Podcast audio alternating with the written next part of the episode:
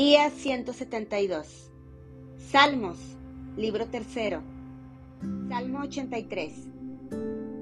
Pidiendo la destrucción de los enemigos de Israel. Cántico. Salmo de Asap.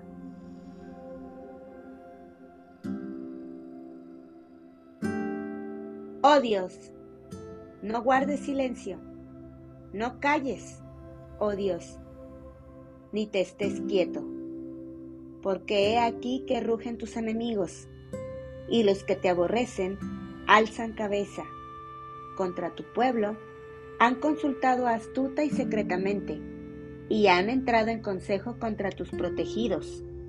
Han dicho, venid y destruyámoslos, para que no sean nación, y no haya más memoria del nombre de Israel, porque se confabulan de corazón a una contra ti han hecho alianza las tiendas de los edomitas y de los ismaelitas, Moab y los agarenos, Jebal, Amón y Amalek, los filisteos y los habitantes de Tiro.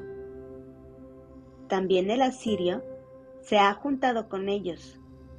Sirven de brazo a los hijos de Lot.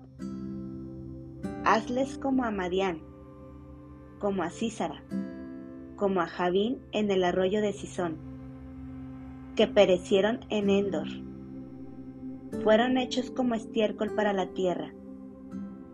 Pon a sus capitanes como a Oreb y a Seb, como a Seba y a Salmuna, a todos sus príncipes, que han dicho, heredemos para nosotros las moradas de Dios. Dios mío, Ponlos como torbellinos, como hojarascas delante del viento, como fuego que quema el monte, como llama que abraza el bosque. Persíguelos así con tu tempestad y atérralos con tu torbellino. Llena sus rostros de vergüenza y busquen tu nombre, oh Jehová. Sean afrentados y turbados para siempre. Sean deshonrados y perezcan y conozcan que tu nombre es Jehová.